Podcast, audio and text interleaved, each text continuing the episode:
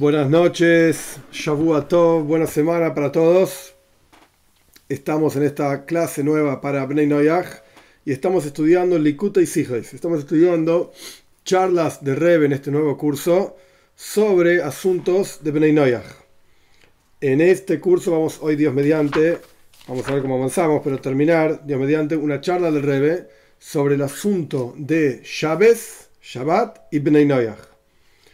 Esta charla está en Likute Siges, de vuelta, como dijimos antes, un compendio de charlas del Rebbe, como ya expliqué ampliamente, número 15, el volumen 15, la página 49 empieza esta charla. Ya estamos casi hacia el final de la charla para darle el toque final, digamos, a todo el asunto y toda la explicación que el Rebbe fue construyendo paso a paso.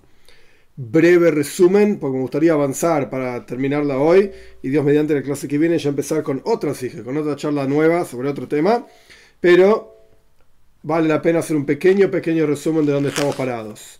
El Rebe trajo sobre Parshas Noyach, día y noche no descansarán, que habla literalmente sobre día y noche. Igualmente recomiendo leer, ver las clases anteriores, va a ser bastante más fácil entender lo que estamos hablando. Pero resumen, día y noche no descansarán, esto está hablando literalmente del día y la noche. El Talmud, nuestros sabios sacan ese, ese concepto lo sacan del contexto literal y lo aplican a Bnei Noyach, día y noche no descansarán, y en la discusión entre Rashi y Rambam. Rashi dice, nunca pueden descansar. Rambam dice, el tema no es descansar. Hoy Dios mediante al final de la clase vamos a entender este concepto. El tema no es descansar. El tema es, no se puede inventar una religión nueva. Esto es lo que Bnei Noyach tienen prohibido, inventar una religión nueva, entonces no pueden descansar ni, ni, ni el día sábado, ni ningún otro día de la semana, etc. Como dice el Talmud también. Muy bien, el Rebe fue hilvanando diferentes ideas y básicamente la pregunta clave de toda la cuestión es, la, más fuerte, más allá de entender qué tiene que ver, que esto lo vamos a entender al final de la clase, qué tiene que ver, según la opinión de Rambam, de Maimónides, que no se puede inventar una religión nueva, ¿cómo se relaciona ese con el versículo Loi no pueden descansar. Eso es lo que dice la Toira literalmente y de donde el Talmud extrae que Bnei no pueden cumplir el Shabbat. No pueden descansar. ¿Cómo, cómo vinculamos eso con no, con no, hacer una religión nueva? Bien, esto lo vamos a entender de vuelta al final de la clase. Y la pregunta fuerte que hizo el Rebe es si todo el concepto de Shabbat para el pueblo judío es la fe en que el mundo es nuevo, en que Dios creó el universo, Él es el, el dueño del mundo, etc., ¿por qué le quitamos esto a Bnei Noyaj? Bnei también tiene que tener esto. La fe en que el mundo es nuevo, tiene 5.782 años, ya estamos llegando al final de este año, Dios mediante viene Rosh Hashanah, el comienzo del nuevo año. ¿Por qué Bnei Noyaj no tienen este asunto? No estoy hablando de Rosh Hashanah, estoy hablando de Chávez, que es el, el recuerdo semanal de esta idea de que el mundo es nuevo y tiene un comienzo, etcétera. El Rebe, para explicar este asunto, dijo que hay dos etapas en la historia del, universo, antes del diluvio y después del diluvio. Y en estas dos etapas aprendimos que antes del diluvio el mundo tenía una fuerza, digamos, específica que tenía que ver con, Dios creando el mundo de arriba para abajo, por así decir. Dios decidió crear el mundo, llega la gente de la época del diluvio y la gente se comportó mal, entonces desde la perspectiva de la creación divina, el mundo ya no valía la pena, eh, la gente que estaba en el mundo no valía la pena que continúen vivos, excepto Noia, y su familia, etc. Entonces el mundo dejó de existir. El mundo por sí mismo no se podía refinar antes del diluvio. No había nada que la gente pueda hacer, incluso el rey pone una nota, que todavía no llegamos ahí, pero la nota básicamente dice que esta es la razón más profunda, porque cuando Noyaj le advirtió a la gente, señores, se viene un diluvio, Dios va a matar a todos, hagan chuva, la gente no prestó atención. A nadie le importó, la gente se reía de Noyaj. ¿Por qué? Porque el mundo por sí mismo, antes del diluvio, no estaba preparado para ser refinado. Viene el diluvio, el mundo pasa a estar preparado, listo para ser refinado. El mundo propiamente dicho adquiere en, hebreo es toikef, una fuerza propia. Entonces Dios dice, ok, entonces yo no voy a destruir nunca más, nunca más va a haber un diluvio como ocurrió, etc. Entonces el rey plantea estos dos factores de diferencia entre antes del diluvio y después del diluvio. Vemos que después del diluvio hay una fuerza específica que el mundo tiene. Dios ya dijo que no, Dios dijo que ya juró que no va a traer nunca más un diluvio. Y por el otro lado la gente empezaba a vivir cada vez menos hay una fuerza por un lado que el mundo se sostiene y por otro lado al mismo tiempo una debilidad, que la gente vive cada vez menos. Bien, y el Rebe explicó, para entender este asunto, utilizó el concepto del arco iris. Trajimos que el arco iris, y esto es una forma de verla y otras formas de verla, como ya expliqué ampliamente en otras clases, el Ramban, Nachmanides, el arco iris, antes del diluvio no existía en la naturaleza del mundo. ¿Por qué? Porque la tierra estaba, digamos, ordinaria, entonces las nubes que se generaban de la tierra cuando se evapora el agua eran más ordinarias y no reflejaban la luz del sol. A partir del diluvio la tierra quedó purificada, refinada, era posible refinarla, y esto generó que las nubes que se generaban de la tierra eran más refinadas, más sutiles y podían reflejar la luz del sol. Esto es lo que explicó el rey al respecto del diluvio, para entender la diferencia entre antes del diluvio y después del diluvio. Hasta acá básicamente estábamos en la clase pasada. Ahora entramos en el capítulo 8, en donde el rey va a empezar a cerrar lentamente, pero Dios mediante lo vamos a terminar hoy. El rey va a empezar a cerrar los diferentes conceptos que quedaron abiertos. Pero vamos paso a paso. Capítulo 8. De acuerdo a esto vamos a entender, o va a ser más fácil comprender, por qué la voluntad divina como la voluntad era desde el momento de la creación, desde el comienzo mismo de la creación, de crear este mundo. Dios quiso crear este mundo. Y más aún, entre paréntesis, el rebe trae el versículo que Dios vio todo lo que hizo, era muy bueno.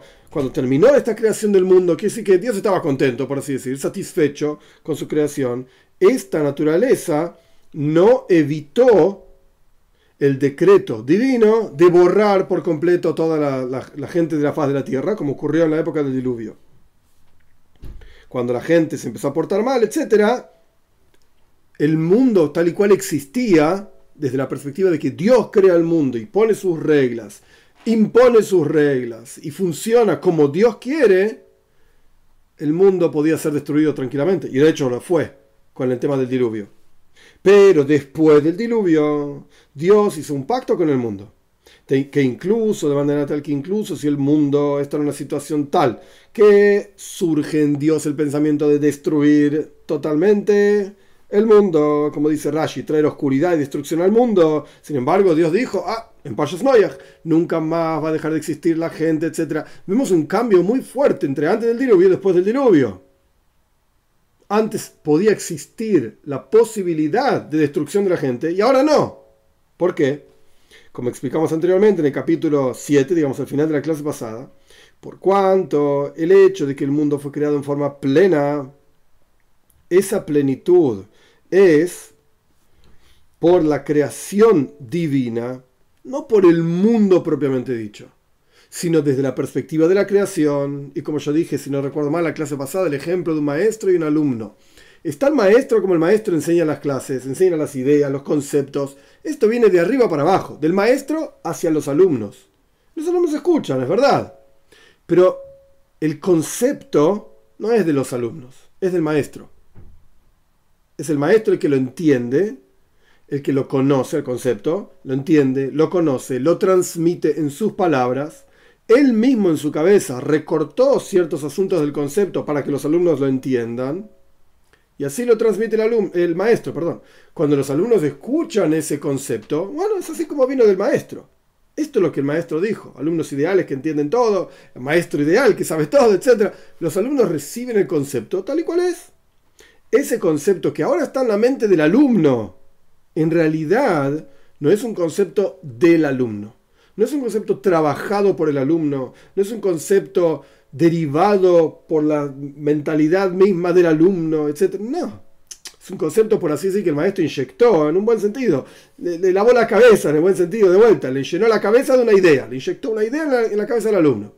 Porque el maestro sabe cómo inyectar, cuál es la idea que tiene que transmitir, y el alumno lo que quiso fue absorber, está perfecto. Pero ¿de quién es ese concepto? Del maestro, no es del alumno. Volviendo, volviendo a la cuestión. El mundo fue creado en forma plena, dicen nuestros sabios. Completo, está todo, no le falta nada.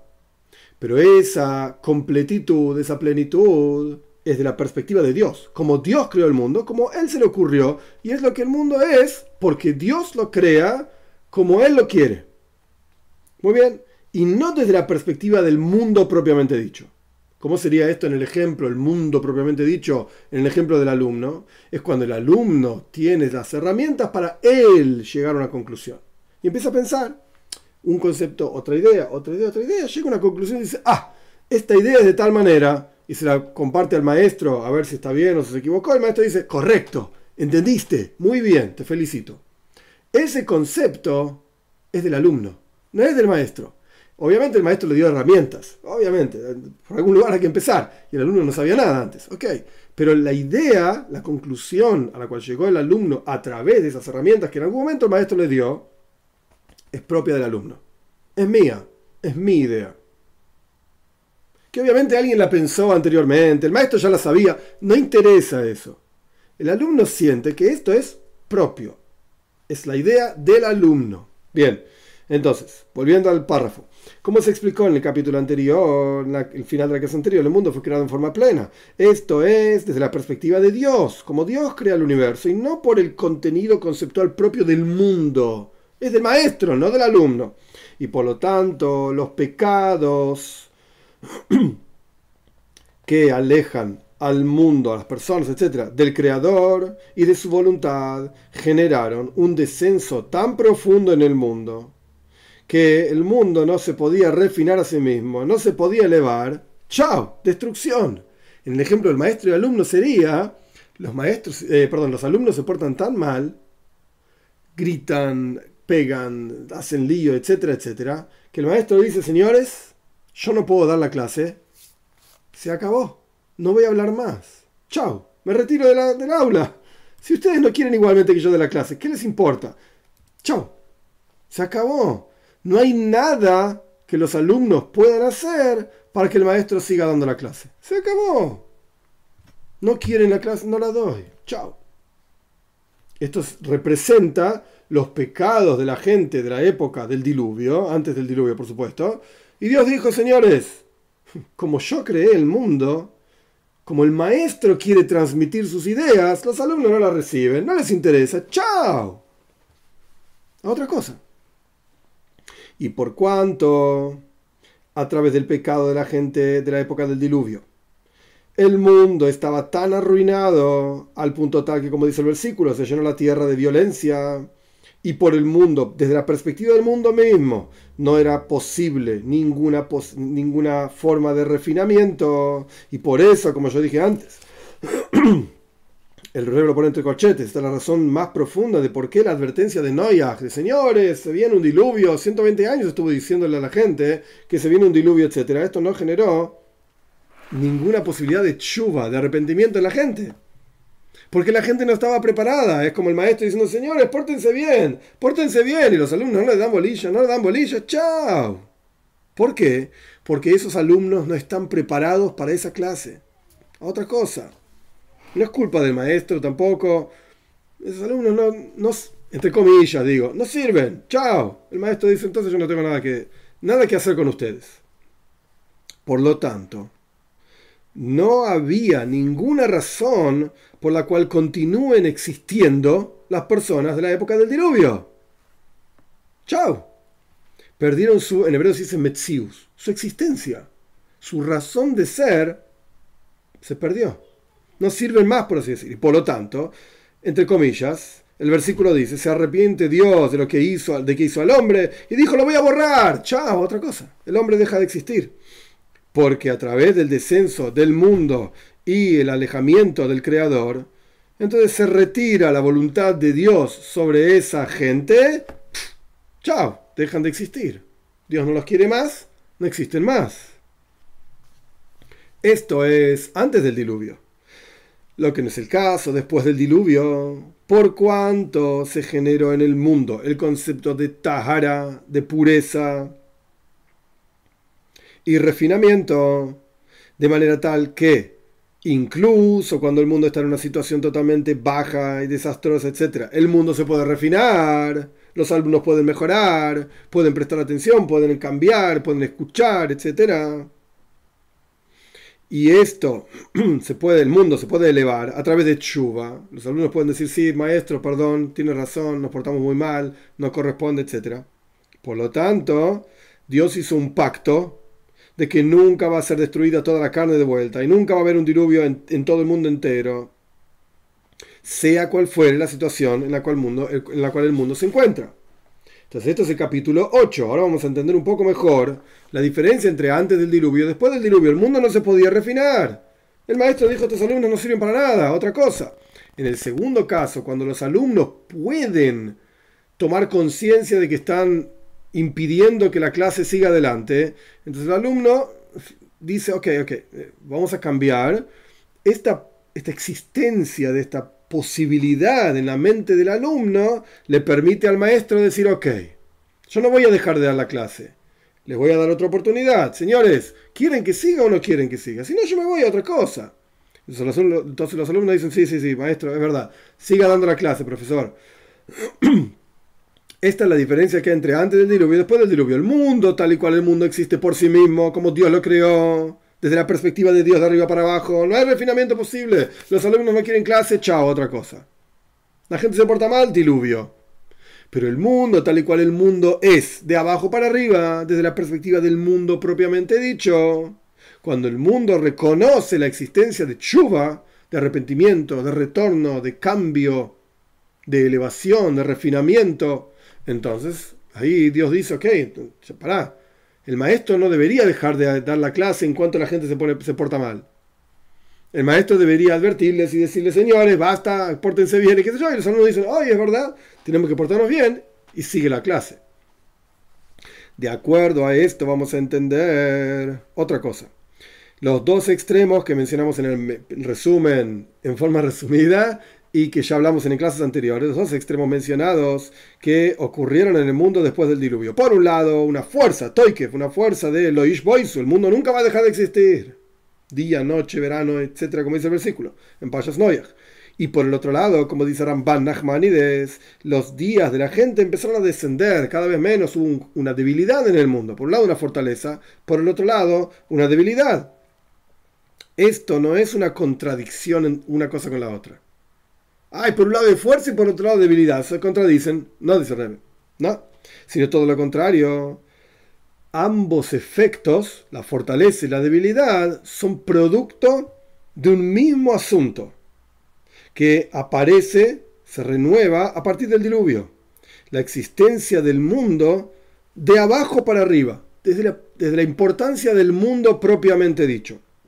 Antes del diluvio, la creación del mundo entero era por la voluntad de Dios, de arriba para abajo. Como Dios cree, quiere, quiere, perdón, el mundo. Como Dios crea y quiere el mundo. Se me mezclaron las dos palabras. Por cuanto ya está explicado en otros lugares, Dios es Jofet Gesed, Dios desea la bondad, Él creó el mundo.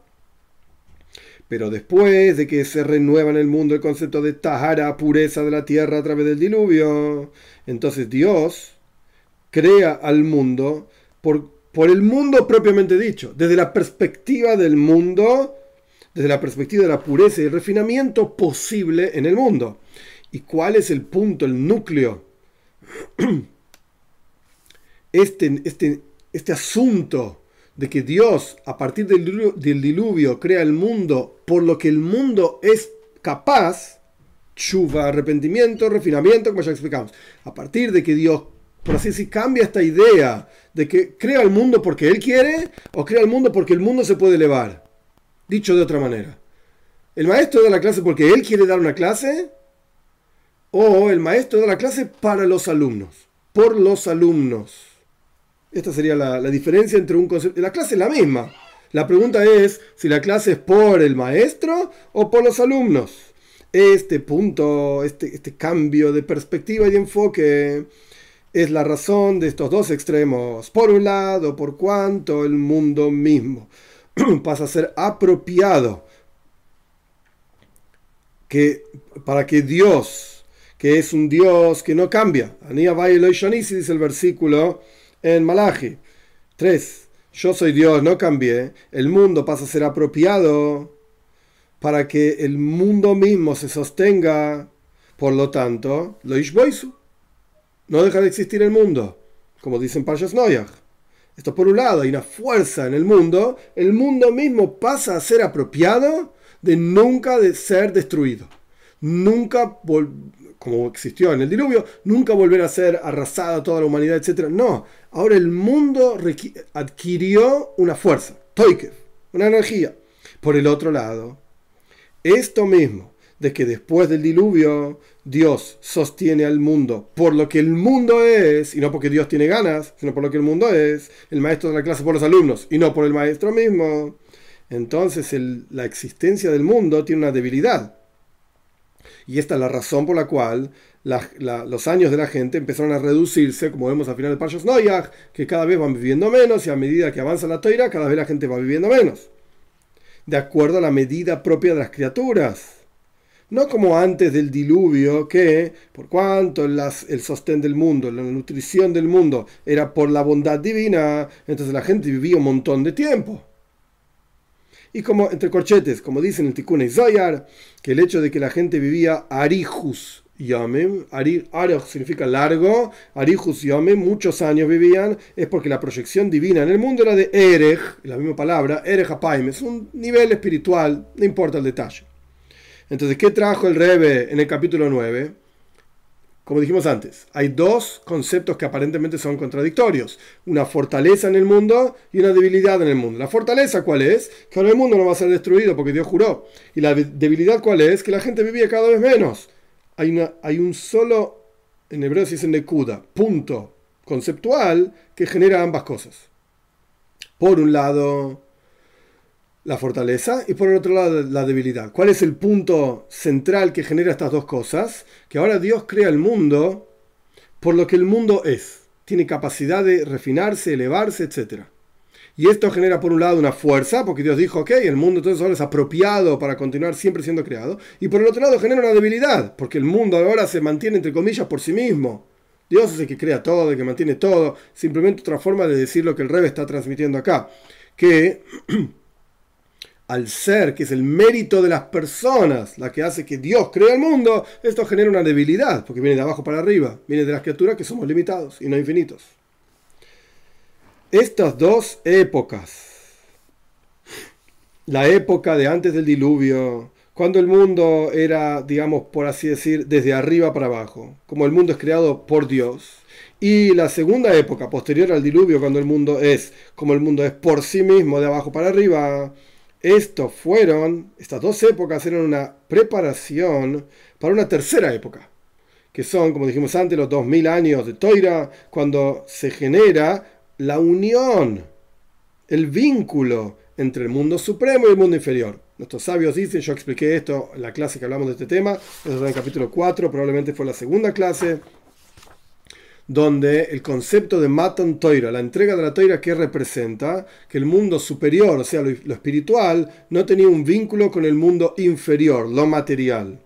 A partir de la entrega de la Toira se juntan, se unen estos dos mundos. Ok, toda esta idea de la época de antes del diluvio, de vuelta, cuando el mundo le fue creado de arriba para abajo, de la perspectiva divina, y la época post-diluvio, cuando el mundo fue creado de abajo para arriba, por lo que el mundo es, el maestro de la clase por los alumnos, sino por sí mismo.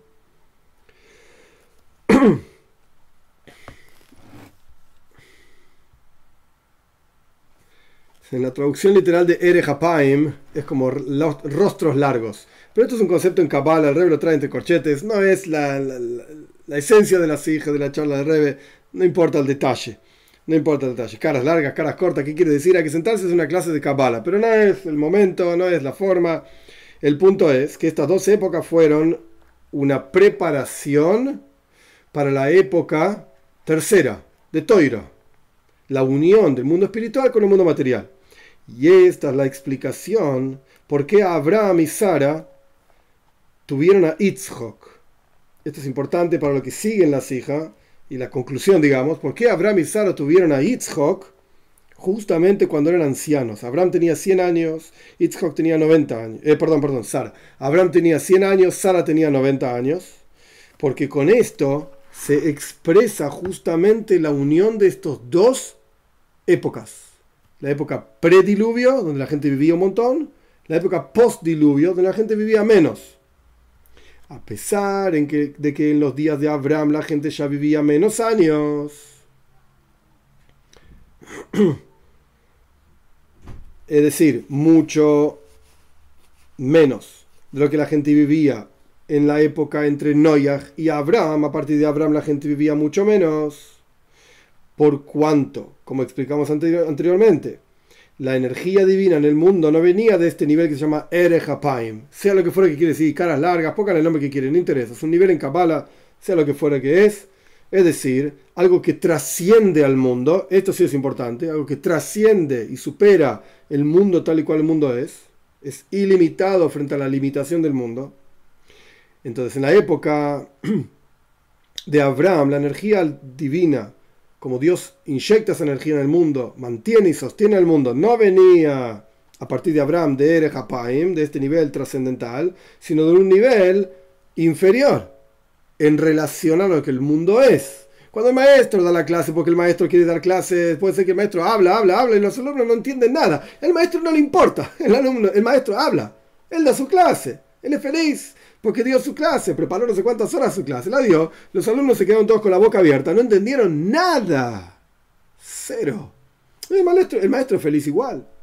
Esto trasciende la mente del alumno. Los alumnos levantan la mano y dicen, Señor, no entendimos nada. Y el maestro dice, no se preocupen muchachos. Un día lo van a entender. Ustedes escuchen, alguna, alguna vez van a llegar a esto. Esto sería como Dios sostenía el mundo antes del diluvio. Él crea el mundo porque quiere, crear, porque quiere crear el mundo. Ahora, si los alumnos hacen tanto lío que no le dejan al maestro dar la clase, chao, no de más la clase. Y otra cosa, cambiemos el grupo de alumnos, apriete un botón, salen todos volando y aparecen alumnos nuevos. Eso fue lo que pasó en el diluvio. Pero a partir del diluvio, el maestro ahora da clases más bajas, de un nivel más bajo que los alumnos pueden escuchar, entender, y decir, ah, sí, esto, claro, es así, así, así, esta conexión con la otra, etcétera, etcétera. Esto representa, en el ejemplo que estamos estudiando, en lo que estamos estudiando nosotros, la energía divina al mundo antes del diluvio provenía de un lugar tan elevado que trascendía la existencia misma del mundo. Eres capaz, así se llama en no importa. La energía que sostiene al mundo a partir del diluvio es de un nivel inferior como el maestro dando la clase en un nivel más bajo para que los alumnos entiendan. Sin embargo, ellos, Abraham y Sara, dieron a luz a Yitzhak siendo ancianos. Que esto es el orden de las cosas como eran antes del diluvio, cuando la proyección divina provenía de un nivel más elevado. Entonces vemos acá una unión de dos cosas. A partir de Abraham la gente vivía menos. De hecho, Abraham vivió 175 años nada más. Y Sara 127 años. Pero aún estaban vinculados a una energía que trascendía al mundo. Abraham y Sara trajeron al mundo una energía prediluvio a pesar de que vivían postdiluvio. Esto es lo que está transmitiendo el Rebe. Y esta unión de estas dos épocas y situaciones en el mundo, es decir, el mundo supremo, espiritual, digamos, prediluvio, trascendental, con un mundo inferior, bajo, postdiluvio, esto se revela en el nacimiento de Yitzhak, que Yitzhak fue el primero que nació como Yehudi. Esto es discutible, el Rebe trae esta idea, es una opinión, no hay ningún problema, ahora no es el momento para discutirlo. Es el primero que nació como judío y sus hijos recibieron en la práctica la toira, cuando en la práctica, en forma concreta, a partir de la recepción de la Torah, se unen, como dijimos antes en Matan Torah y la entrega de la Toira, el mundo supremo espiritual con el mundo inferior material. Este es el capítulo 10. Vemos un ejemplo claro de, perdón, que existe con unir estas dos épocas. Y hay un momento específico en la historia y un evento específico en la historia que representa la unión de estas dos épocas. Abraham, Sara, dando a luz a Yitzhak. Una energía trascendental proyectándose un mundo, digamos, inmanente, un mundo que no es trascendental, un mundo material, físico, limitado, una energía infinita en un mundo finito.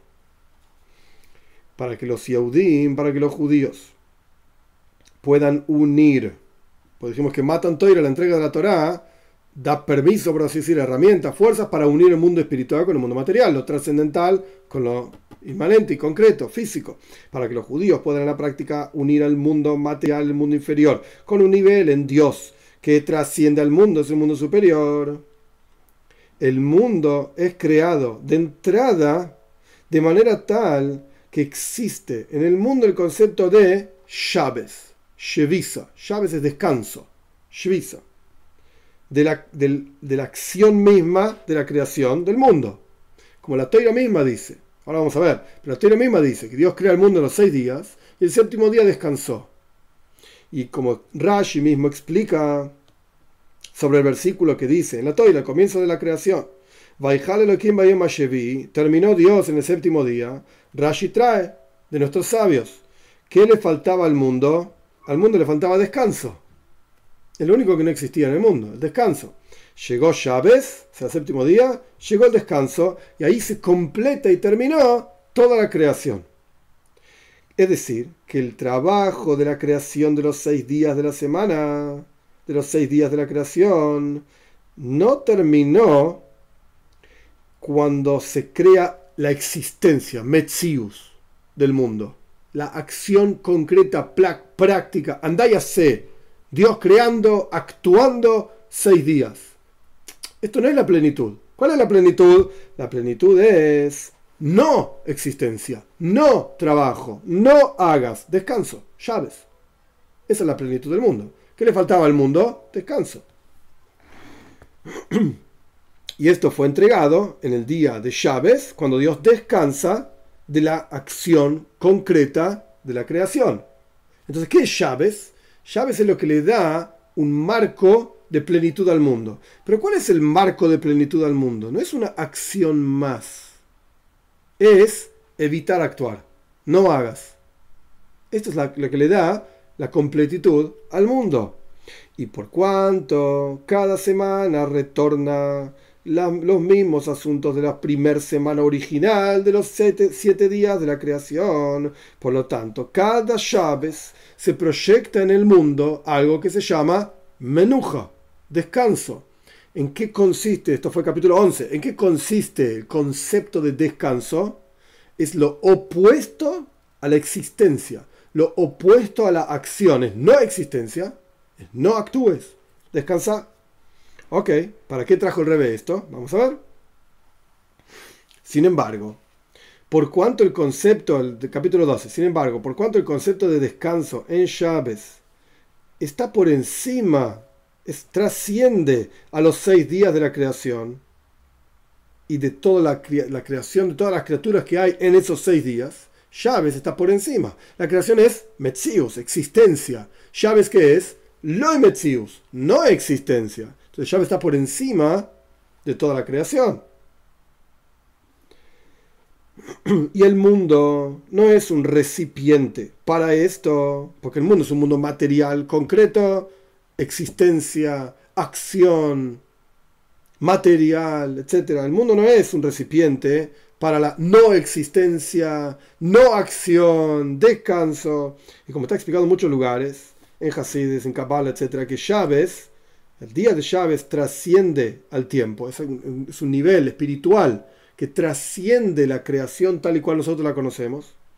Por lo tanto, se proyecta en este descanso en forma revelada, solamente se proyecta ese descanso en lo más profundo del mundo. Es decir, es algo espiritual que no se ve con los ojos de carne y hueso. El mundo no parece cambiar porque llegó llaves. El mundo es el mismo mundo. Continúa funcionando el mundo. Pero esto es solamente lo que se ve por afuera, por así decir. En hebreo se dice hitsoinius. Y no es reconocible diferencia entre llaves y los días de la semana. Parece igual, es un día más. algunos negocios siguen abiertos. El mundo continúa girando. Al respecto de los judíos ¿Cuál es el... esto es en mis palabras, pero esto es lo que Rebe está diciendo en mi humilde opinión, como yo lo entiendo. ¿Cuál es el rol del judío en el mundo? Ellos generan la unión del mundo inferior, bajo, material, con un mundo superior, espiritual, trascendental. Entonces en los judíos se expresa en forma revelada la luz de Chávez, incluso en la existencia propia, la esencia misma de cada judío. Y como es sabido, que hay, el Talmud dice, hay una, un alma adicional que se proyecta en llaves sobre el judío. Y hay un cambio en la naturaleza, el Subraya, la palabra naturaleza misma del alma animal del judío. Que por eso el Talmud Yerushalmi dice que un ignorante no miente en llaves.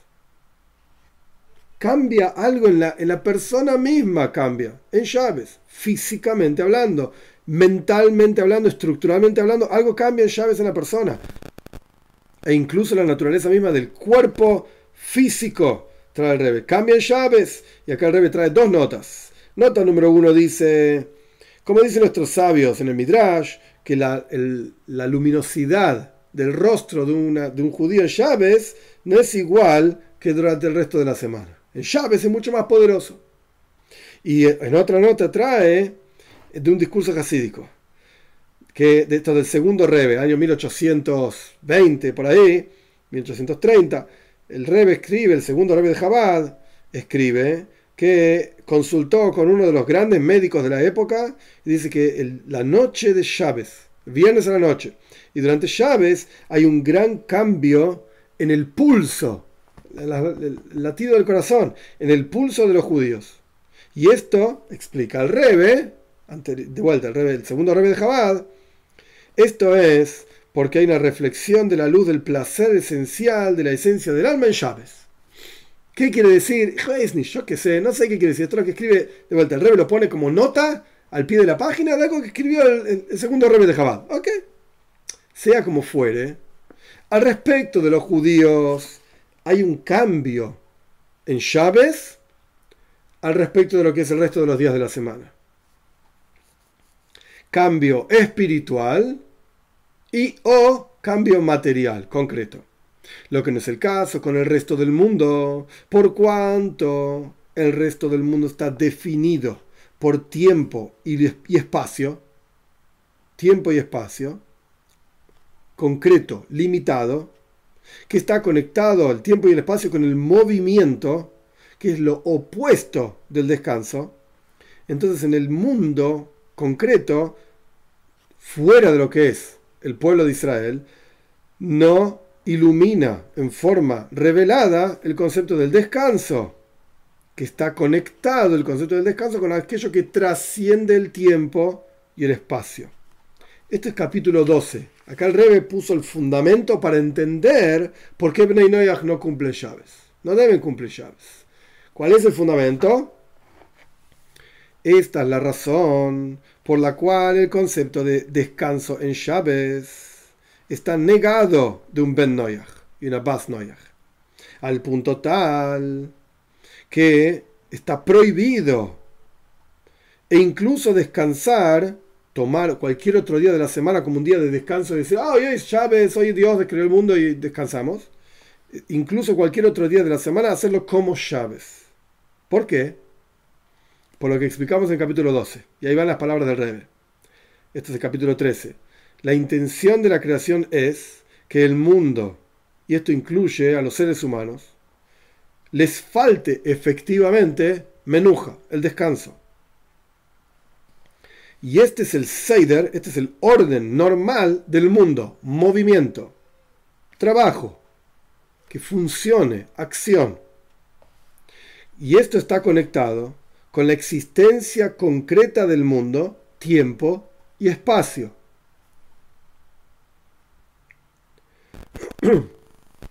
que fueron creados, tiempo y espacio, durante los seis días de la creación. Y en este mundo fue entregado el concepto de menuja, de descanso, en llaves, que es algo que trasciende al mundo. Entonces acá tenemos dos cosas. Como decíamos antes sobre Abraham y Sara.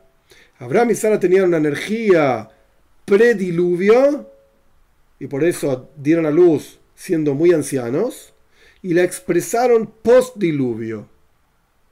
Postdiluvio.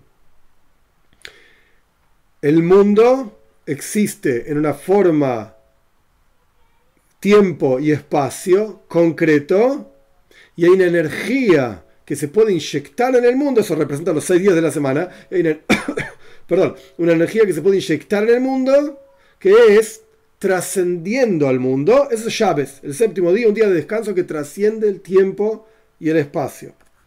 Y por lo tanto, cuando un Ben cambia su forma de conducción, tal y cual es en la creación, y él quiere generar, hacer en el mundo Shabes, el concepto de descanso, automáticamente, Hayav Misa, dice el Talmud, tiene pena de muerte celestial, como hablamos en la primera clase. ¿Por qué? Porque el Ben pierde su propia existencia, su propio rol para el cual existe, que es estar dentro de la definición de tiempo y espacio, y hacer que ese tiempo y espacio esté preparado para que el judío pueda inyectar, cumplir su rol, inyectar en el mundo una energía que trascienda el mundo que al fin y al cabo cuando el judío inyecta esa, energía en el mundo, Bnei Noyach también se ven beneficiados por esa energía, porque está disponible en el mundo. Pero la forma de existencia concreta del judío y del Ben Noyach son roles diferentes. El Ben Noyach, Bnei Noyach, lo que sea, Ben Noyach, Bas Noyach, tienen que hacer del mundo un mundo concreto, físico, metzius, existencia, que sea sano ¿Para qué? Para que venga el judío e inyecte llaves en el mundo. Y inyecte aquello que trasciende el universo en el universo mismo. Entonces cuando Bendayak dice, no, momento, yo no quiero cumplir mi rol. Yo no quiero estar, por así decir, dentro del mundo. Yo quiero trascender el mundo. No existís fuera de la no existís fuera del mundo. No tenés existencia trascendiendo el mundo. Automáticamente, no es que el castigo, oh, Bendayas cumple llaves, lo matamos. No, no es así. No es un castigo, por eso no es terrenal, es un castigo celestial. Automáticamente pierde su propia existencia. Pierde su razón de ser. ¿Para qué estás entonces? No cumplís tu función, querés cumplir otra función. Automáticamente estás de más en el equipo, por así decir. ¿Qué estás haciendo? En las palabras del Rebe. El Ben que quiere cumplir llaves pierde su propia existencia, porque está yendo contra la razón misma por la cual fue creado. Entonces pierde su existencia automáticamente. El hecho de que Bnei cumple llaves, pierde, eh, perdón, recibe muerte celestial, no es un castigo. Hiciste A, te doy un palazo por la cabeza. Hiciste B, un latigazo. No. Es automático es la consecuencia absoluta de una persona no cumpliendo su rol. Y esto es algo tan simple. Imaginen un equipo de fútbol. El arquero se le ocurrió salir a. Bueno, hoy hay arqueros que patean penales y hacen cosas. Pero el arquero se le ocurrió salir a jugar. El tipo sale jugando para acá, para allá y no está parado, digamos, en el área donde le corresponde estar parado. ¿Qué va a hacer el técnico? Lo va a sacar. Pero es automático cualquier equipo necesita un arquero que sepa volar para acá, volar para allá y agarrar la pelota con la mano. Eso es lo que tiene que hacer el arquero. Y este tipo sale jugando para acá, jugando para allá, se piensa que es el 9 del equipo. Y está todo el día ahí arriba en el otro área, queriendo patear y queriendo cabecear y qué sé yo, qué sé cuánto. Disculpame, el técnico te dijo que tenés que jugar en el, en el arco, agarrando la pelota con la mano. ¿No te gusta la, la instrucción del técnico? Estás afuera del equipo. No tenés nada que hacer acá, voy a poner a otro jugador que sepa lo que tiene que hacer y que cumpla las órdenes del técnico. Obviamente el técnico es Dios. Y los jugadores somos todos los que estamos en el mundo dando vueltas. Hay jugadores que están en el arco, hay jugadores que están en el, adelante, jugadores que están en la mitad de la cancha, el que defiende. Ok, cada uno tiene su rol. Y cuando un jugador cambia o quiere cambiar de rol, automáticamente el técnico dice, señor, cambio, el número 4 se pensó que era 9 ahora, afuera, lo pongo a otro que me esté defendiendo, yo necesito un tipo que defienda. Dice el técnico. No un tipo que se la crea, lo que, haga lo que quiere. Acá no sé lo que vos querés. Acá sé lo que el técnico dice. Y si no, perdiste el equipo. Estás afuera del equipo.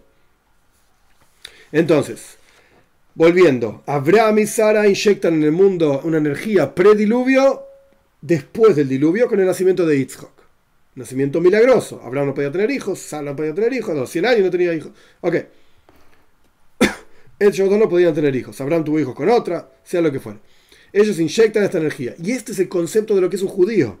Por eso el rey lo trajo. Esa conexión entre el mundo superior y el mundo inferior, revelar en el mundo inferior la presencia de Dios, ese es el rol del judío.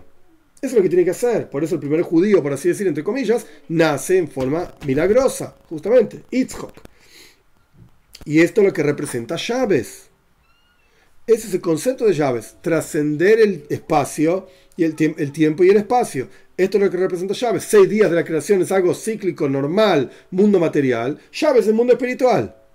¿Cuál es la función del judío? Inyectar esa energía aquí abajo en este mundo, justamente. La energía trascendental en un mundo material, concreto. Viene Ben y dice, yo quiero cumplir llaves, yo quiero ser el número 9, no quiero ser el 4, el arquero o el, lo que sea, y el 9 dice que va a ser arquero. Pongan el número que quieren en la cancha, no interesa, no, no hay... No, no, no son ejemplos elegidos con la intención de decir que el arquero es menos o más que el 9, que el 10.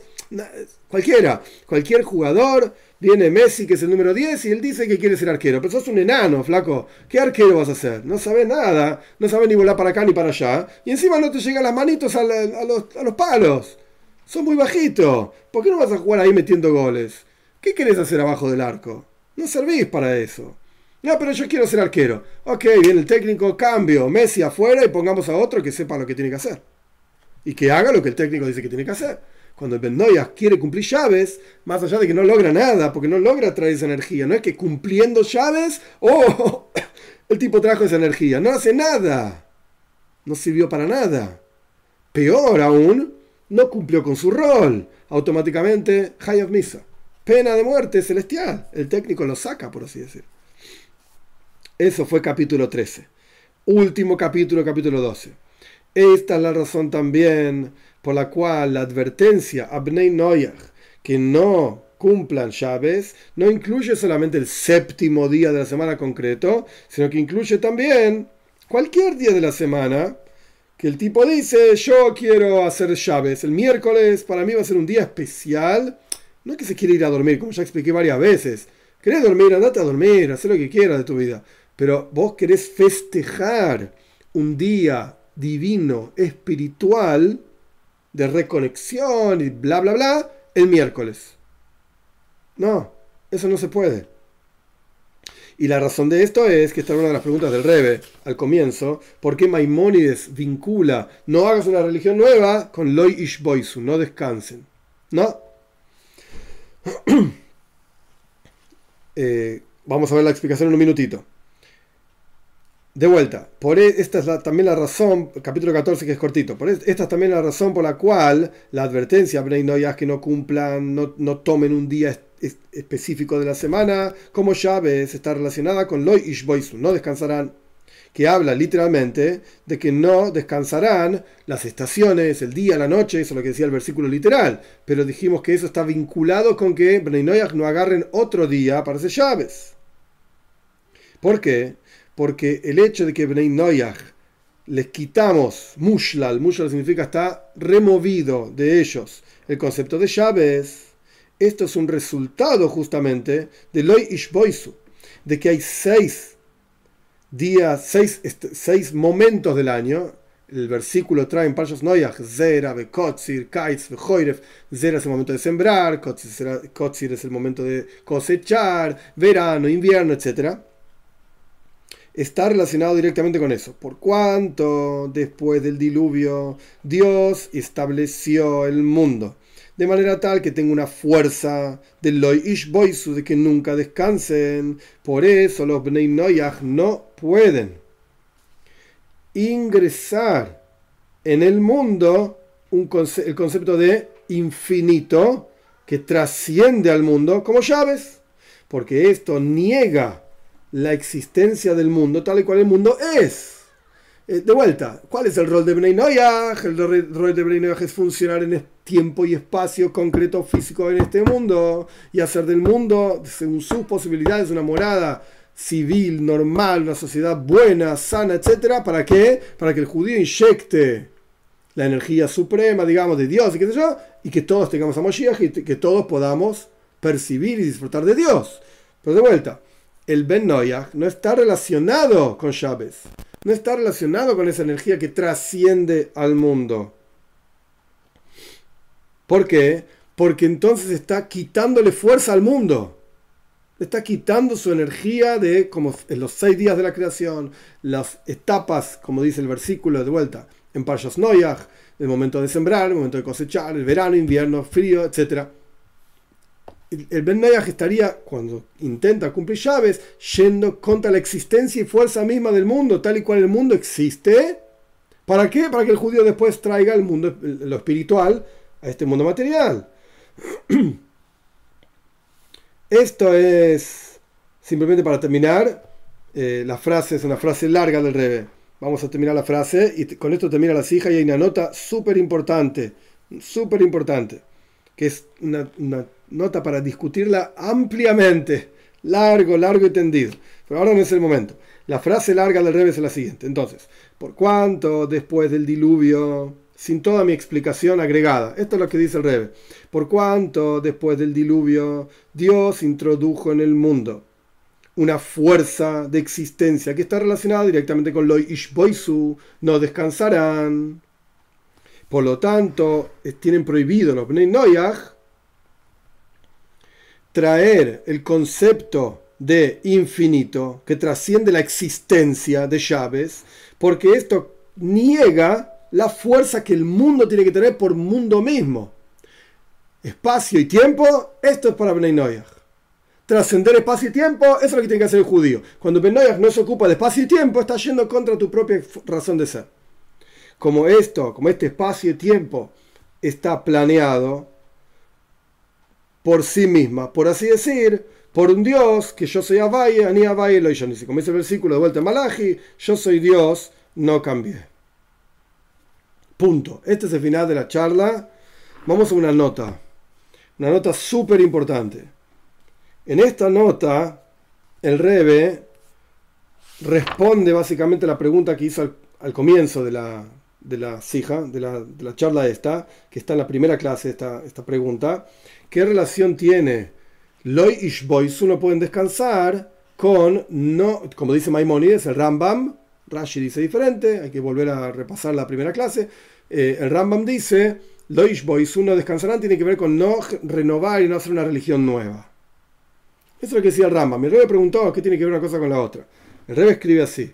La nota esta está que Bnei Noyach no traen el infinito que trasciende al mundo al mundo, como por ejemplo llaves, y por eso no pueden cumplir llaves. Dice la nota en el Rebe.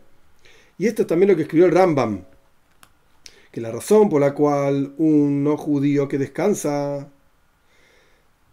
recibe pena de muerte celestial, porque el Rambam decía, porque no les dejamos lehadesh das, inventar una religión y hacer una mitzvah propia por lo que a ellos se les ocurre.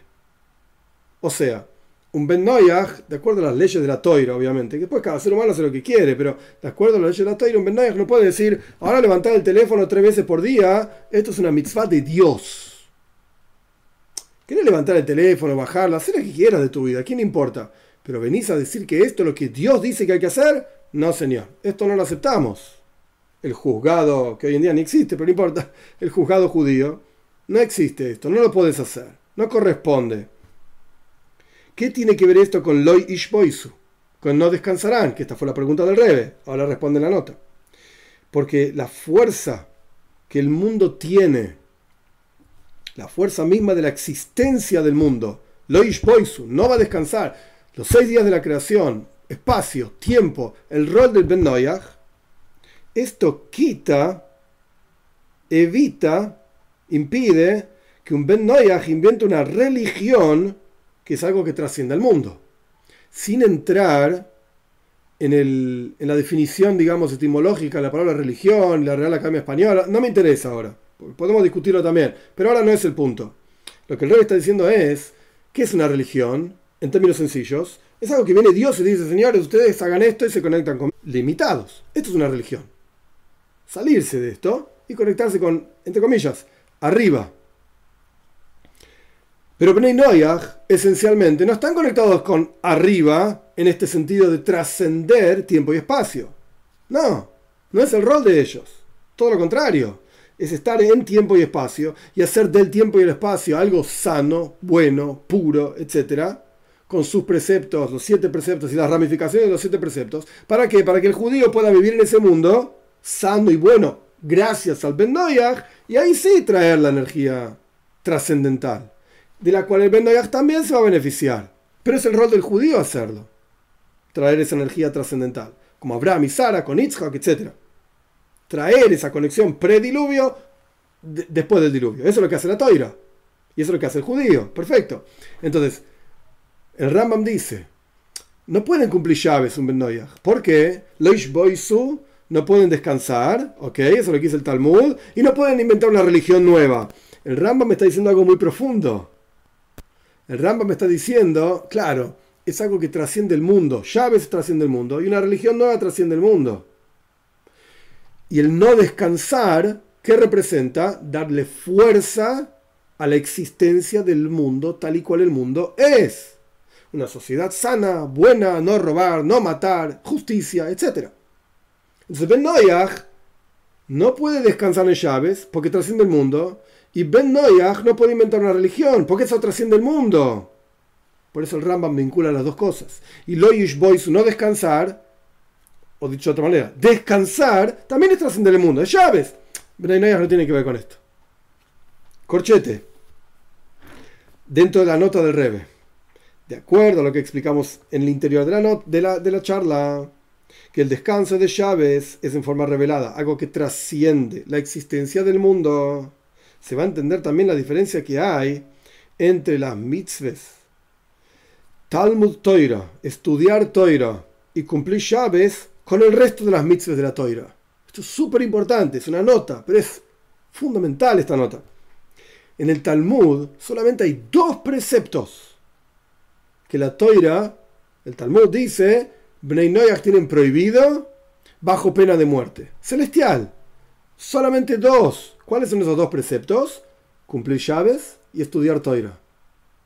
Vamos de vuelta a la nota del Rebe. Con esto vamos a entender que el descanso de llaves es en forma revelada, algo que, eh, con esta idea de que el descanso de llaves es en forma revelada, algo que trasciende el mundo, vamos a entender también la diferencia que hay entre estas dos mitzvahs, llaves y toira, con el resto de las mitzvahs.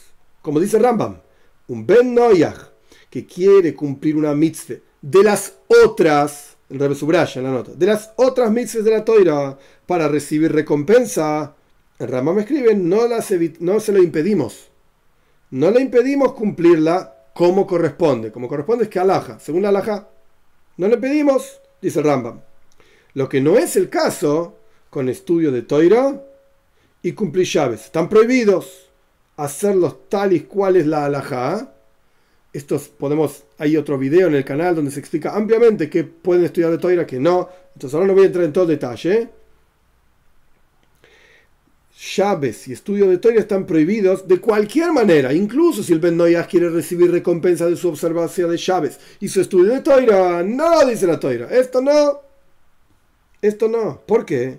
Porque estas dos mitzvahs, de vuelta, llaves y estudio de Toira, la esencia misma de estas mitzvahs y su observancia es algo que trasciende al mundo. Representan inyectar en un mundo material limitado algo que trasciende al mundo material ilimitado. Y por lo tanto, su observancia está prohibida para Bnei incluso si quieren cumplirla para recibir recompensa. Este es el, básicamente el final de la nota. El Rebe trae también lo que dice el Meiri, un comentarista famoso también del Talmud, que parece como, cuando un Ben cumple llaves, estudia historia, parece como un judío. Pero el resto de las mitzvahs, dice el Meiri, no le vamos a impedir hacer. No le vamos a impedir cumplir. Porque el resto de las mitzvahs no tienen esta cualidad. Esto mi agregado, la nota terminó. Mi agregado es el resto de las mitzvahs no tienen esa cualidad de inyectar en el mundo algo trascendental de la misma manera, esto lo subrayo, porque toda mitzvah es en realidad inyectar al mundo algo espiritual. Pero hay, hay niveles. Hay niveles. Llaves y Toira son algo tan profundo, tan elevado, espiritualmente hablando, sea lo que fuera que quiere decir. El Rebbe trajo antes, Ari Hapaim, Ari Hampin y qué sé yo qué maices, que historias de cosas trascendentales, que solamente corresponde que lo haga un judío. No Ben. El Ben que lo hace, no, solamente no logró nada. Y ni, ni siquiera logró recibir recompensa, porque no sirve para nada. Sino que además no está cumpliendo su rol y automáticamente no cumple su rol, pierde su razón de ser. Esta es la hija del Rebe, esta es la charla del Rebe donde se explica de vuelta por qué Bnei Noyaj no cumplen llaves y por qué es tan grave el, castigo que la Gemora explica, el Talmud explica, para Bnei al cumplir llaves. Vamos a preguntas. Un segundito.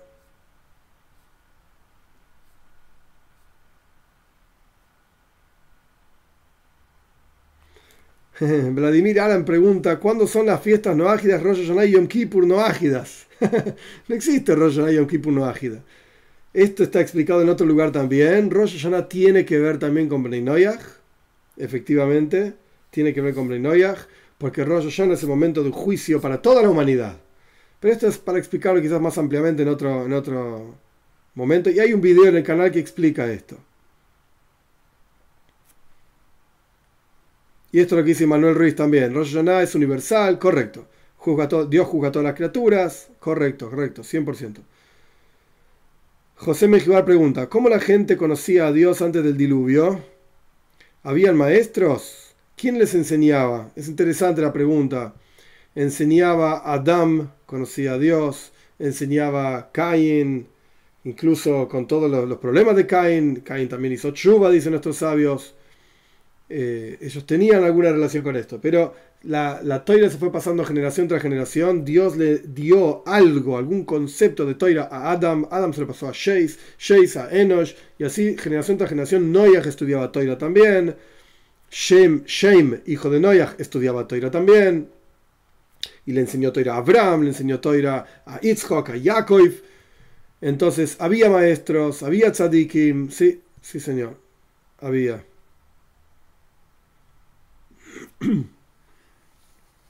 Ahí Sabrina pregunta si eres Japaimes rostros largos. Yo expliqué a lo largo de la charla. Sí, se puede traducir así, pero hay que sentarse y entender qué quiere decir. Emanuel Ruiz pregunta, ¿qué pasó con las almas de la generación del diluvio? ¿Tuvieron Gilgul? Estoy casi seguro que sí, pero tendría que buscarlo de vuelta. No lo tengo ahora.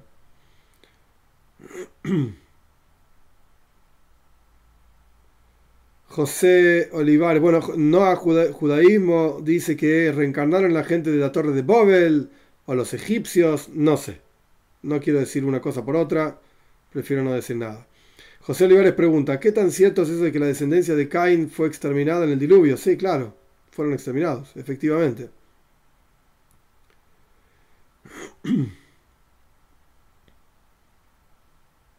Un segundito.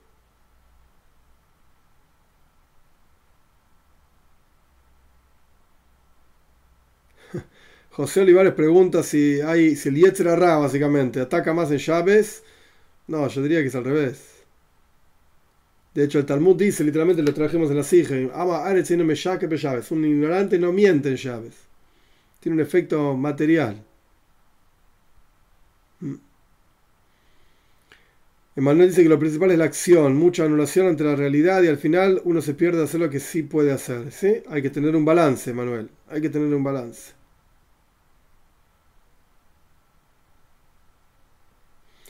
Mirna Pérez pregunta si el Ben Noyach tiene que ser llaves. La respuesta es no. En definitivo, no. De ninguna forma. Ni dejar de trabajar, ni festejar, ni nada por el estilo. Ahora, al respecto de entender, ser conscientes de que hay una creación y hay un mundo que fue creado por Dios en un momento determinado, etc. Esto sí. Pero eso no tiene que ver solamente con la observancia de llaves. Uno puede ser consciente de que hay un Dios creador del mundo sin cumplir llaves. No tiene, no tiene directa y necesaria relación uno con el otro.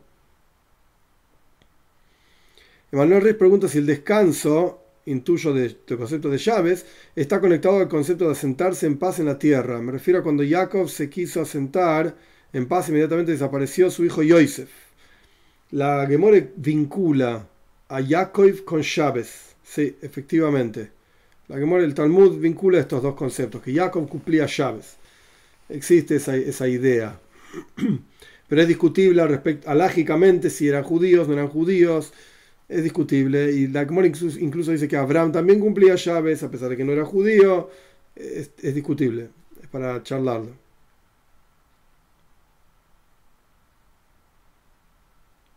Mirna corrige su pregunta.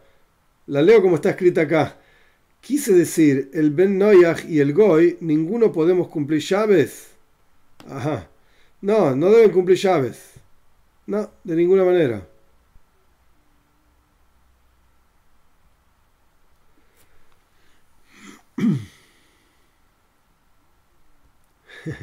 Jorge Guzmán ha hablado de Bilardo. el narigón. Qué grande. Correcto, Selva. Bnei no deben cumplir llaves. No.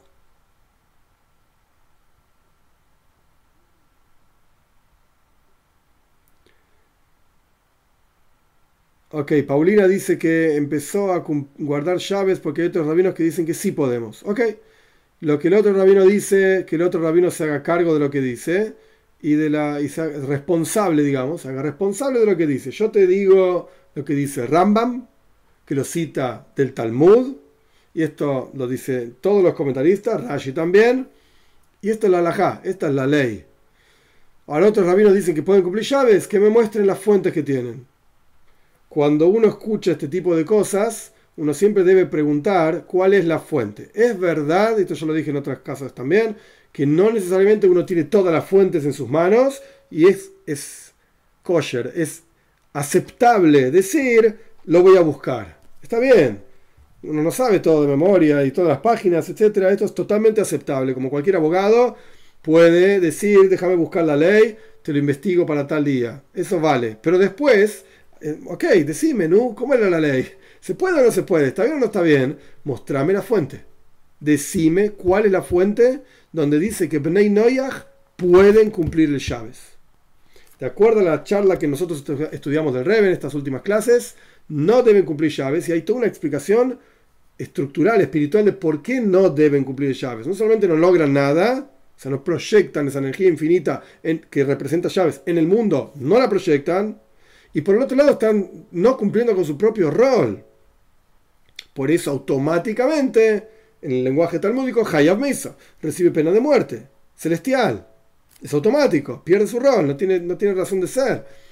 Entonces no deben cumplir llaves. Ahora, ¿quién diría diferente de esto, que me muestre la fuente. Que me muestre la fuente. No lo, no lo acepto. Pero no porque yo decido, porque ya dijo esto, yo te muestro la fuente. Es el Rambam, Leyes de Reyes, capítulo 9. No me acuerdo el número de ley ahora, si es la ley 5, 6, 7, no recuerdo lo exacto.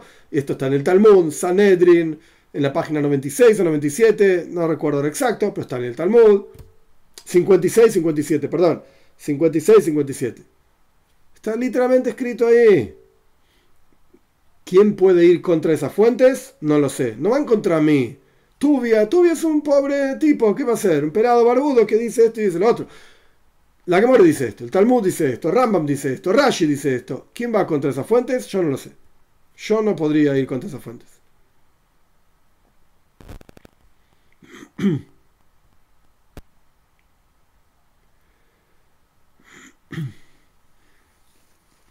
Ok, diferentes que, personas que responden lo mismo a Paulina. Eh, exacto, exacto, es así. Mirna pregunta, ¿tampoco podemos hacer la ceremonia de Abdalá? ¿Leíste el texto de la ceremonia de Abdalá? No tiene que ver con Bnei De hecho, parte del texto es quien divide y separa entre el pueblo de Israel y el resto de las naciones. No tiene que ver, la, ceremonia, de Abdalá no tiene nada que ver con Bnei tampoco. No tiene ningún sentido. No tiene ningún sentido en mi humilde opinión. Y de hecho, Abdala, alágicamente, ahora no tiene que ver esto con Bnei Noyach directamente, pero tiene que ver para entender de qué estamos hablando. Abdala se aprende de que hay que santificar el llaves, tanto cuando ingresa llaves, se llama Kiddush, uno santifica el día, cuando termina llaves.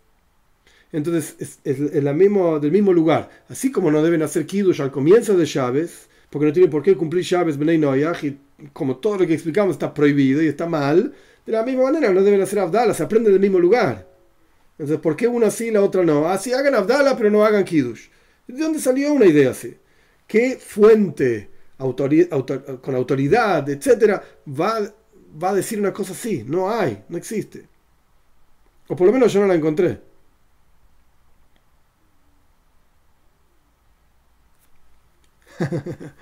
Jorge Guzmán, en algún momento lo citaré a hacer la conversión. Si puede ser, qué sé yo. Todo puede ser.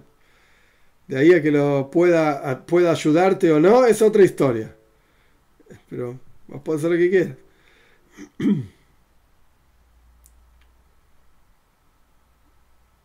Emanuel dice, siento que están convirtiendo el concepto de Bnei Noyaj en religión. Esto es muy interesante, Emanuel, y sería para charlarlo largo y tendido en otro, de otra forma, no con texto, o sea, quizás la plataforma sería más Zoom que, un streaming de, YouTube, porque no permite tanta interacción y sencilla. Es un tema muy complicado, tiene ventajas, escribe Manuel, tiene ventajas hacer, eh, crear estas comunidades, sí, hay ventajas, hay que, hay que tener cuidado. Ya, lo hablamos alguna vez, yo estoy de acuerdo con crear comunidades, eh, no, es, inventar una religión. Estoy, estoy de acuerdo en crear comunidades, pero estoy en desacuerdo de... Hay mucha gente que quiere sacar ventaja de esto. Ventaja en términos económicos, porque una comunidad necesita guías, a veces uno, a veces varios, depende del tamaño de la comunidad también. Necesita alguien que organice las cosas, qué yo, hay que pagar la luz, el gas, del, alquiler. Y ahí empieza a haber un sueldo y empieza a haber... Eh, eh, posiciones, que yo estoy por encima de vos porque yo soy el que manejo esto y yo dejo entrar a este o entrar al otro. Y ahí se arma todo un lío terrible, no sano, literalmente, no sano. En donde empieza a haber de vuelta dinero de por medio o poder ejercido en forma totalmente insana y es muy peligroso, muy peligroso. Y esto lo vemos si bien no es un ejemplo lindo, pero es un ejemplo real y probablemente ustedes lo conozcan mucho mejor que yo, de adentro se ven las comunidades evangélicas. ¿Hay gente buena? Sí, hay gente buena en todos lados, pero hay mucha gente que sacan ventaja literalmente sacándole los últimos centavos que tiene la gente, no importa, hay que hacerle pastor y hay que sostener esto y la comunidad y bla, bla, bla. Y, y llega al punto tal, y esto se ve en los diarios, etcétera, del pastor que le sacó su hija de 12 años a la, gente para hacer cosas totalmente enfermas, totalmente inaceptables. Pero es el pastor, si el pastor dice que va a santificar a la niña, entonces se la llevó a su casa para santificarla, me yugene, loco, la está violando, la está abusando, una nena. ¿Qué estás hablando? No, pero es el pastor. Ok, entonces hay que, hay que tener mucho, mucho, mucho cuidado con este tipo de, comunidades. Extremadamente peligroso. Eh, un segundito.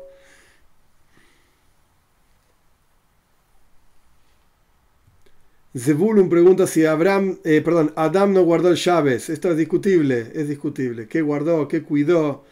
Él cantó mismo Shirley Yom Llaves un día para un cántico para el día de llaves en los salmos, pero no es que guardó el llaves tal y cual nosotros lo conocemos hoy en día. ¿Qué hizo? No te podría contestar, pero no es lo mismo. Mark R. pregunta, ¿qué pasa si uno ágida un y un idólatra tiene un hijo y éste muere? ¿Afectan los rezos y ritos al alma de ese pequeño en el servicio funeral? ¿Es grave? Hoy es una historia muy dura, no entiendo muy bien cuál es la pregunta. Si el niño muere, Dios libre y guarde. Los rezos, claro que sirven. Pero no entiendo muy bien. Porque está el idólatra en el medio. No sé. Dios libre y guarde que no sepamos de estas cosas. Que nadie pase por estas cosas. Sí. Dlishi Vega agrega, gracias. En el portal de corazón usted habla, creo que era el primer curso o el segundo del tema llaves en el número 20. Sí, correcto. Existe, dice Gerardo Torres, existen muchos grupos no ágidas que cumplen llaves. ¿Entonces están cometiendo una transgresión? Sí. En mi humilde opinión, es una transgresión. Y de vuelta, las fuentes son el Rambam, la Gemore, Rashi, el Talmud, Rashi. Pregunta Sabrina, ¿los amalequitas son los descendientes de Amalek? ¿Sobrevivientes del diluvio? No, nunca vi eso. Puede ser que esté en algún libro, pero yo nunca lo vi. Los amalequim son descendientes de Amalek, un pueblo que fue siempre un dolor de cabeza para los judíos.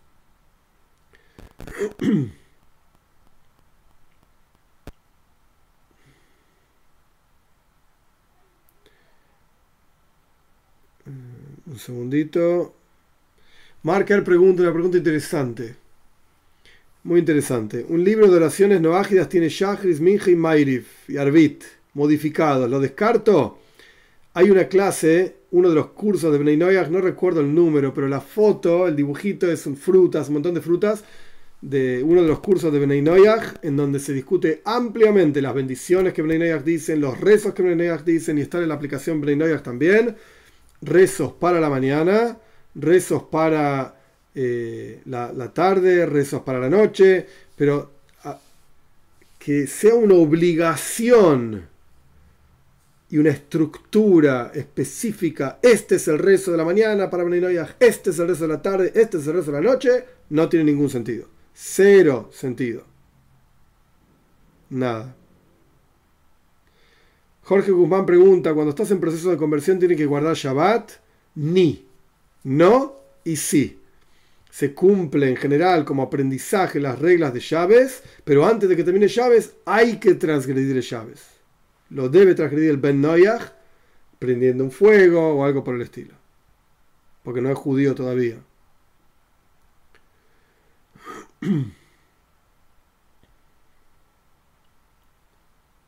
Eh, un segundito. Mirna Pérez pregunta si dejar comer comida, eh, carne de cerdo es bueno para Benay Noyaj. La pregunta es muy interesante. Hay un midrash, y esto también está en algunos otros videos del canal que hablan de este tema. Hay un midrash en donde dice que Dios va a dar una recompensa para quienes, incluso Benay Noyaj, no comieron carne de cerdo. Específicamente esto.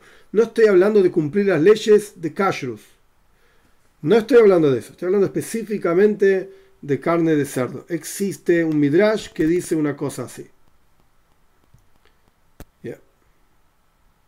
Siendo no judío, dice Nazareno, Salomón, siendo no judío y habiendo leído toda la Torah como el mejor libro que encontré en mi vida, ¿puedo transmitir estos conceptos sin por medio económico con mis allegados? Sí. La respuesta es seguro, claro que sí. Y es correcto.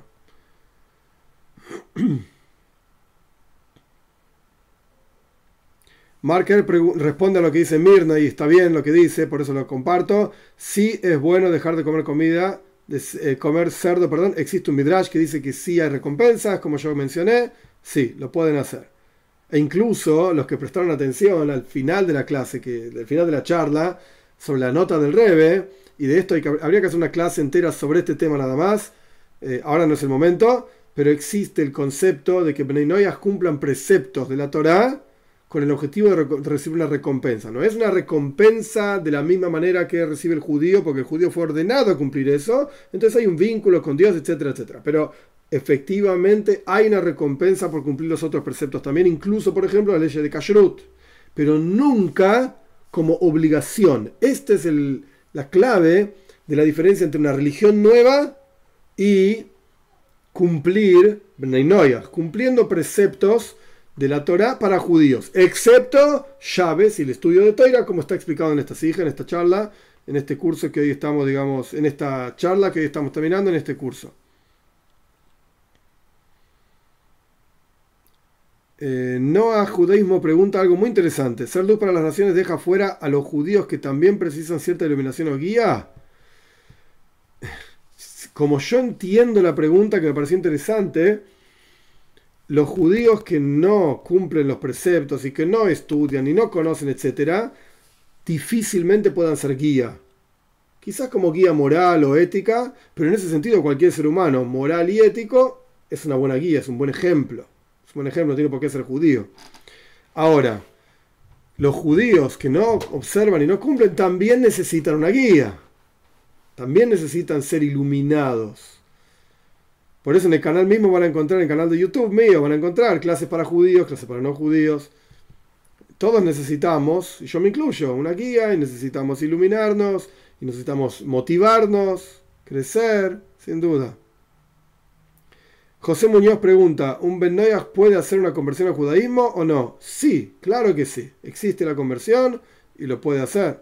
¿sí? Es un proceso, es un camino, pero sí, 100% correcto. Marca pregunta, ¿no hay una católica tarde o temprano perderán a su hijo por una enfermedad? Hoy veisme. Que no sepamos de estas cosas. Si en el entierro llega un sacerdote, ah, ahora entendí mejor. Eh, la pregunta, ¿y hacen el rito del agua bendita sobre el ataúd? ¿Afecta al alma del pequeño? ¡Uy, qué pregunta difícil! Yo no me considero una persona con conocimientos suficientes para decir que sí afecta o para decir que no afecta. Me da la impresión y esto no lo había escrito en ningún lado, porque no creo que una historia así está escrita en algún lado, como para, decir que la alajá es así o asá. No está en el Rambam, no está en Rashi, no está en el Talmud.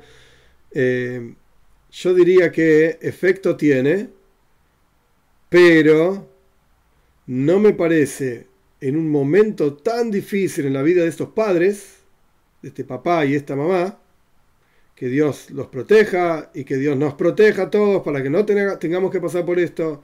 No me parece positivo una pelea entre ellos por este asunto en ese momento de la vida. Tan difícil. Y de vuelta, que ninguno de nosotros tengamos que pasar por esto. No me parece que valga la pena una pelea para evitar esto. Quizás, eh, quizás el marido puede decir, prefiero que no venga. Pero si ella, si la madre de este niño, que obviamente está pasando por un momento extremadamente difícil de su vida, ella lo solicita, lo pide y lo necesita, no haría ningún tipo de pelea por esto. Cero.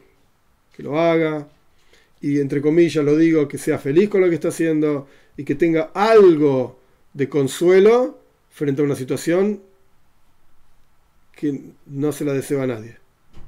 Esa es mi humilde opinión. Noah pregunta si un Benayas va más allá de la ley creyéndose un Josit, pero no cumple correctamente con los siete preceptos, ¿es correcto ir más allá de la ley sin cumplir lo básico? No, claro que no. Claro que no. Yasmin yo estoy siguiendo la Torá y no soy judía. Dejé todo lo que no se puede comer y respeto los días de Hashem y sus fiestas por amor a Hashem. Es malo si no soy judía. Lo de la comida está bien, es totalmente aceptable. Y si lo haces en aras de Dios, hay recompensa por eso también, como hablamos anteriormente. Al respecto de los días de Hashem y sus fiestas, ya explicamos ampliamente, llaves no. Y las fiestas tampoco tienen que ver con Bnei Yo dejaría eso de lado.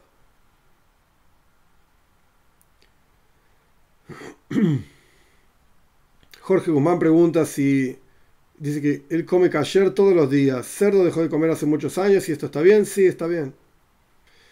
Belkis pregunta si está mal para un Benay Noyach cuando ingerimos algún alimento, digamos que hay que si hay algún alma pegada sea elevada.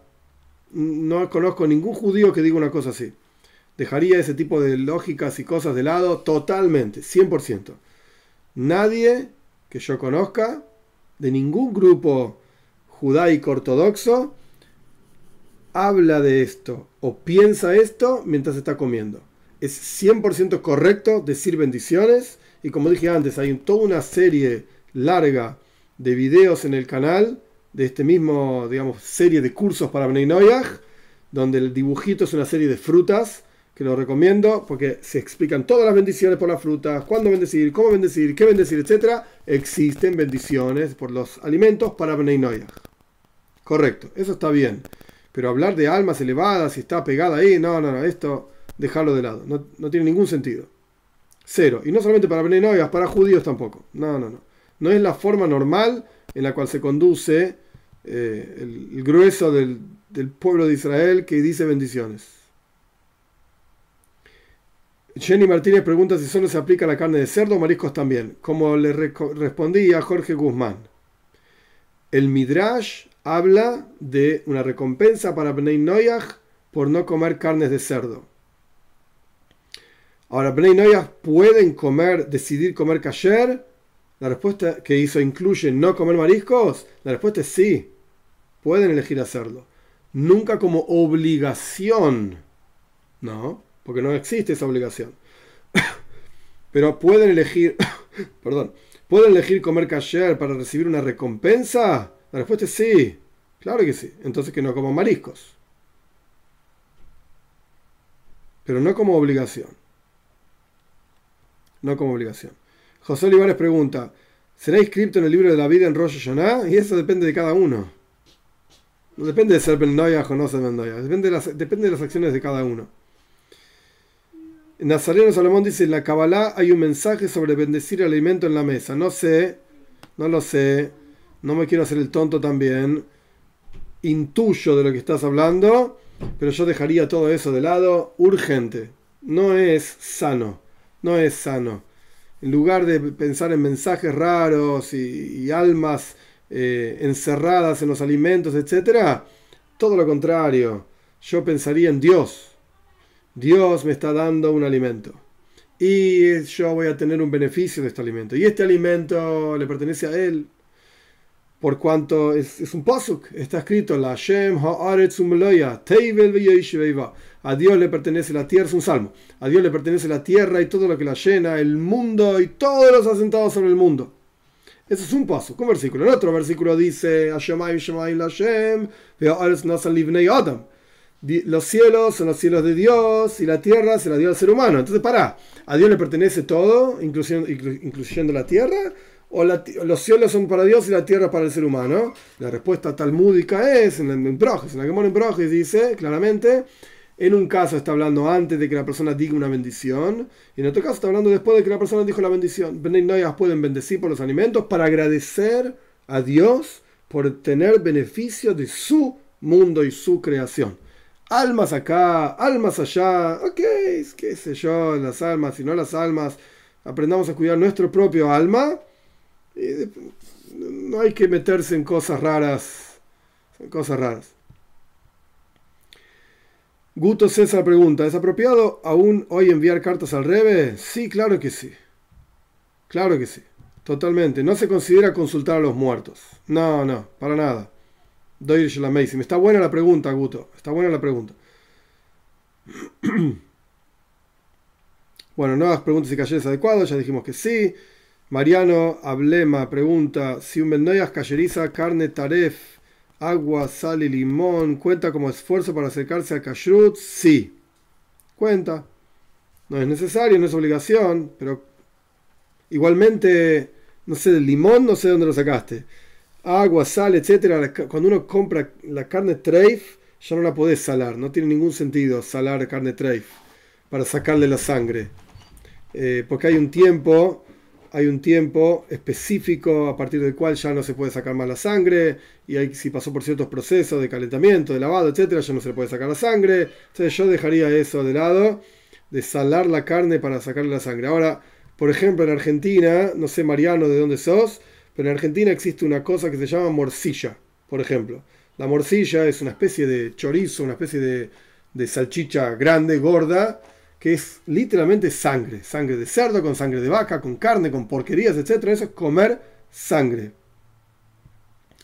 Eh, entonces, si un Benoyas quiere aumentar, por ejemplo, en algo de, que tenga que ver con comidas, ok, que no coma morcilla, que no coma sangre, la estoy hablando un montón de veces que no, que no comer sangre, no es una obligación para Benoyas, lo subrayo y lo repito mil veces, no es obligación para Benoyas, pero si lo quiere hacer, lo puede hacer para recibir recompensa. Muy bien, gente. Pregunta si se puede estudiar Zoyar. No, no se puede estudiar Zoyar. No tiene nada que ver con Breinoyach.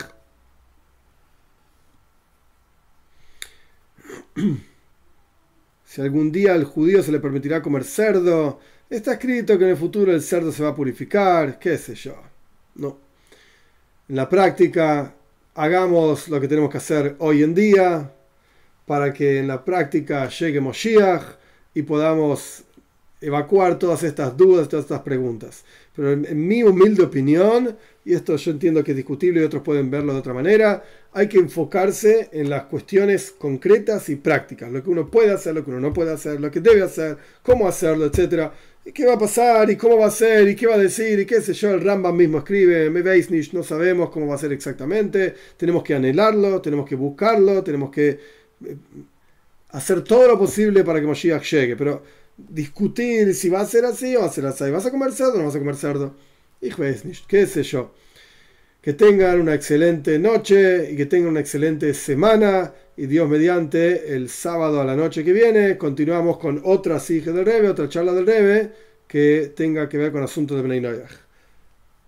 Shabu excelente semana para todos.